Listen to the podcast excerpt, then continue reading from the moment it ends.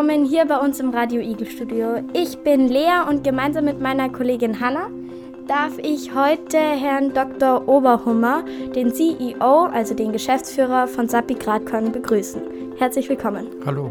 980.000 Tonnen werden jährlich von Sappi Gradkorn er erzeugt. So eine hohe Zahl können sich die meisten gar nicht vorstellen. Aber für was braucht man überhaupt so viel Papier? Kann ich äh, versuchen zu erklären. Vorneweg äh, herzlich willkommen. Danke für die Einladung. Mein Name ist Max Oberhummer. Bin seit vielen Jahren in der Papierfabrik in Gradkorn beschäftigt. Und ja, die gute Frage, wozu braucht man eine Million Tonnen Papier? Wir produzieren ja Papier immer nur dann, wenn es auch jemanden gibt, der es äh, kauft. Und es wird in die ganze Welt exportiert ungefähr 70 Prozent in Europa und die restlichen 30 äh, Prozent gehen nach äh, Nordamerika, Südamerika und auch bis Asien. Und äh, verwendet wird unser Papier im Wesentlichen dafür, dass man Bücher drauf druckt, Bilder, Berichte, Broschüren, Magazine, verschiedenste Druckwerke und das weltweit und dafür wird es benötigt.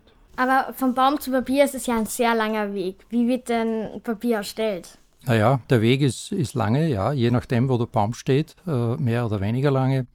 Papier besteht zu einem hohen Anteil aus äh, Zellstofffasern und diese Zellstofffasern, die werden aus Holz gewonnen.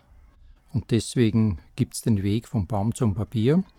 Es werden aber die Bäume üblicherweise, die äh, umgeschnitten werden, gehen zuerst in das Sägewerk und im Sägewerk wird daraus Holz äh, produziert, das für Möbel und, und Bauwerke verwendet wird.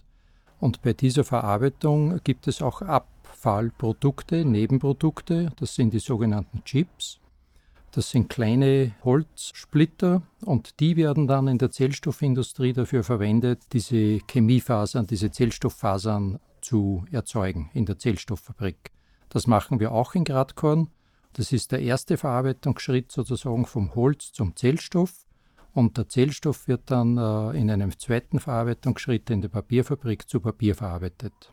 Das wird aufgelöst mit Wasser in einem, zu einem dünnen Brei, sodass es ganz gleichmäßig ist und dass diese Zellstofffasern, das äh, ist wie bei der Kleidung, das sind ganz feine Fasern, und diese Fasern werden dann äh, auf der Papiermaschine aufgetragen als dünnflüssiger Brei, wo nur 3% in dieser dünnflüssigen äh, Suppe Fasern sind und das wird dann getrocknet und am Ende der Maschine kommt dann trockenes Papier raus. Wir haben im Werkunterricht auch Papier gemacht. Ist das das gleiche? Ja, im Prinzip ist das das gleiche. Die Papierherstellung gibt es ja schon 2000 Jahre ungefähr. Der Name Papier kommt ja von der Pflanze Papyrus. Das ist also eine, eine orientalische Pflanze, die die Ägypter damals äh, verwendet haben. Äh, die haben diese Pflanze mit Steinen zerrieben, haben auch Fasern daraus produziert, diese mit Wasser gemischt und dann äh, zu Blättern geformt und auf, äh, in der Sonne aufgehängt und getrocknet. Das war die erste Form.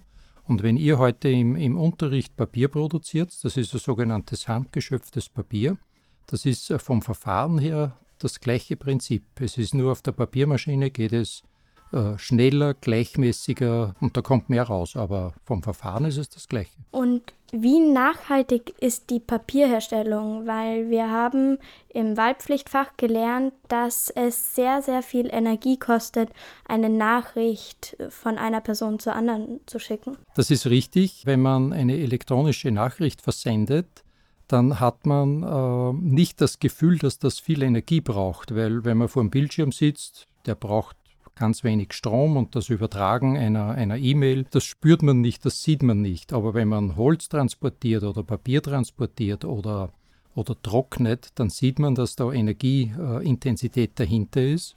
Ich habe jetzt keinen konkreten Vergleich, aber weltweit äh, ist es so, dass mittlerweile für die elektronischen Nachrichten mehr Energie verwendet wird als für den gesamten Automobilverkehr zum Beispiel. Und natürlich deutlich mehr als für die gesamte Papiererzeugung. Die Nachhaltigkeit ist zum einen, das ist ganz richtig, was ihr sagt, äh, eine Frage der äh, Energieintensität und zum anderen aber auch eine Frage, welche Rohstoffe werden verwendet und sind diese Rohstoffe limitiert oder wachsen diese nach? Der Vorteil von Papier ist, dass die Rohstoffe nachwachsen, nämlich die Bäume. Das ist äh, einmal die Grundvoraussetzung für Nachhaltigkeit. Und darüber hinaus hat Papier die gute Eigenschaft, dass es äh, mehrfach verwendet werden kann. Wenn also eure Schulhefte zum Altpapier gehen am Ende des Schuljahres oder wenn ihr fertig seid damit, wenn es fertig geschrieben ist, dann wird äh, das Papier und die Fasern, die darin enthalten sind, wiederverwendet für eine weitere Papierherstellung. In der Qualität etwas niedriger, da wird dann eine Schuhschachtel oder ein Karton daraus erzeugt. Unser Leben spielt sich sehr digital ab. Bleibt Papier da überhaupt noch modern? Also eine gute Frage. Das, das wissen wir nicht. Ob es äh, modern äh, wahrscheinlich nicht. Modern ist die Elektronik, modern sind die die digitalen Medien. Äh, damit lernen heute junge Menschen wie ihr schon sehr früh umzugehen. Wahrscheinlich im Kindergarten schon lernt man mit, mit äh, Smartphones äh, zu arbeiten, auch den Unterhaltungswert davon zu nutzen. Das ist richtig, das ist modern, das ist der Trend unserer Zeit. Aber ein Leben ohne Papier ist nicht ganz leicht vorstellbar, weil es viele tägliche Anwendungen gibt, die, die Haushaltspapiere, die äh, Küchenrollen etc. etc. Alles das, was äh, ihr zu Hause auch im Haushalt an Papier verwendet, das ist alltäglich und selbstverständlich. Und auch äh, die Papiersorten, die für Druckwerke verwendet werden, werden weiterhin in unserem Leben bleiben, aber nicht mehr so viel, wie es einmal war. Am besten Beispiel die Zeitungen.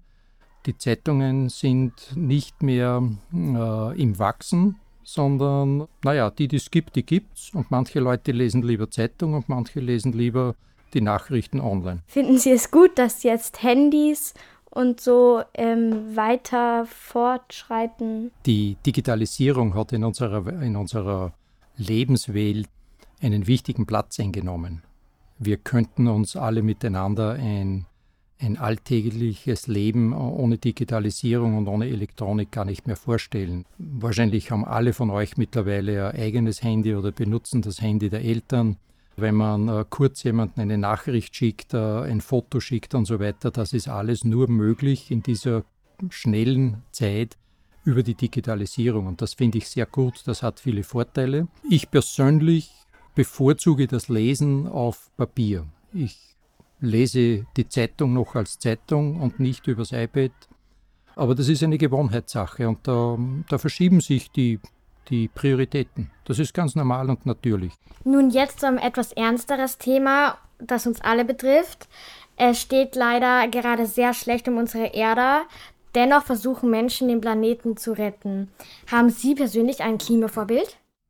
Ein Klimavorbild habe ich persönlich keins, aber ich finde es sehr beachtenswert und respektabel, dass es äh, viele Menschen gibt, die die Initiative ergreifen, die auf die Problematik hinweisen, dass unsere Erde in einer bedrohlichen Situation sich befindet und dass es notwendig ist, dass wir über unsere Lebensgewohnheiten nachdenken und dass es notwendig ist, und das ist unabhängig vom Alter, ob man zu den jüngeren oder älteren Generationen gehört, aber es ist notwendig, äh, darüber nachzudenken, was können wir an unserem, naja, im Sinne von Energieverbrauch verschwenderischen, luxuriösen Leben verbessern, einsparen, um damit der Erde ja, zum Überleben zu helfen, um es so zu sagen. Also es ist notwendig, dass wir einiges äh, aus unserem Alltagsleben überdenken und in Zukunft anders machen und sparsamer oder ressourcenbewusster damit umgehen.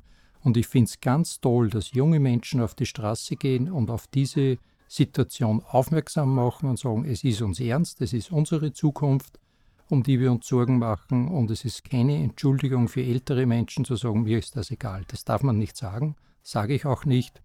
Und zurück zur Frage Klimaidol. Ich habe jetzt keine einzelne Person, die für mich ein Idol wäre, wo ich sage, die macht, diese Person macht alles richtig. Und die habe ich bisher noch nicht gefunden äh, zu diesem Thema. Äh, aber es gibt viele Menschen, deren Verhalten zur äh, Umwelt und zur Ressourcenschonung mich sehr beeindrucken. Es gibt Menschen, die sind sehr sparsam bei Verwendung von Plastik. Es gibt Menschen, die werfen kaum was weg, die verwenden ihre Alltagsprodukte, bis es wirklich nicht mehr reparierbar oder, oder nutzbar ist. Es gibt Leute, die gehen lieber zu Fuß oder fahren kurze Strecken mit dem Rad, anstatt bequemlicherweise das Auto zu verwenden. Und vor derartigen Verhalten habe ich großen Respekt. Das sind Beispiele für mich, an denen ich mich orientiere und wo ich immer überlege, das könnte ich auch tun. Und manches tue ich auch. Aber das ist nicht fokussiert auf eine einzelne Person. Was machen Sie zum Beispiel? Ja, ich ähm, versuche Verschwendung zu vermeiden in meinem Leben. Ich versuche Energieverschwendung zu vermeiden. Ich fahre mit dem Auto nur dann, wenn es notwendig ist. Es ist auch so, dass ich nicht jedes Jahr irgendwohin weit weg in den Urlaub fliegen muss, sondern ganz gerne auch in Österreich bleibe und insgesamt äh, mein, mein Alltagsleben durchaus nach Sparsamkeit und, äh, und reduziertem Energieverbrauch äh, orientiere. Und ich, ich lebe hier in, in der Stadt in Graz man wird mich in der Stadt nicht mit dem Auto sehen, sondern ich fahre mit dem Fahrrad oder gehe zu Fuß. Ich habe mit einer Freundin die Fragen ein bisschen durchgesprochen und habe sie gefragt, was sie denkt, was für Antworten sie geben. Und sie meinte, dass sie bei der letzten Frage so etwas sagen, wie dass sie es gut finden, wenn äh, die Autos zurückgesetzt werden, dass wir keine Autos mehr haben und keine Handys, weil das ja die, die, die Papierherstellung antreiben würde. Wie sehen Sie das? Naja, bei den Autos, ähm, da könnte man uns schon finden irgendwo, äh, weil ich der Meinung bin, dass nicht alle Autofahrten notwendig sind. Ich kenne Leute, die fahren zwei Blocks um die Ecke, um sich eine Zeitung zu kaufen. Das finde ich wirklich verschwenderisch und unverantwortlich. Man kann sich auch bei vielen Autofahrten überlegen, kann man zu zweit oder zu viert drinnen sitzen, anstatt dass vier Autos alleine fahren, die gleiche oder ähnliche Strecke. Äh, man muss bei diesen Fahrgemeinschaften und so weiter äh, Kompromisse eingehen, was die Uhrzeit anbelangt und so. Ja, da bin ich durchaus der Meinung, da gibt es viel Verbesserungsmöglichkeit. Äh, es müssen die Autos auch nicht so groß sein und äh, auch nicht so große Motoren in sich haben und, und damit einen deutlich höheren Treibstoffverbrauch und damit Abgase mit sich bringen. Das geht alles, würde alles auch besser gehen. Was die Elektronik und die Handys anbelangt, ähm, da bin ich nicht unbedingt der Meinung, dass man die Handys abschaffen soll, damit wieder mehr Papier produziert wird. Äh, die Handys sind eine äh, technologische Entwicklung, äh, die unsere Zeit prägt. Und ich möchte das Handy nicht mehr wegdenken müssen aus meinem Leben. Wenn man einen etwas längeren Zeitraum in der Geschichte betrachtet, dann haben viele Produkte eine Entwicklung, die kommen, sind wichtig und verschwinden irgendwann, weil sie von neuen Produkten abgelöst werden. Sehr coole Antwort und ich hätte eher gedacht, dass Sie der gleichen Meinung sind wie meine Freundin. Vielen Dank für dieses wunderbare Interview, hat uns sehr viel Spaß gemacht.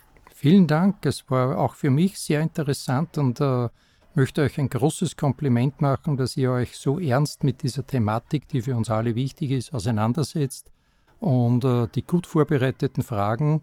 Äh, und ich äh, habe auch großen Respekt äh, vor jenen jungen Menschen, die sich dann wirklich vor das Mikrofon stellen und die Fragen artikulieren und in dieser Diskussion sich so gut einbringen. Großes Kompliment, alles Gute, vielen Dank.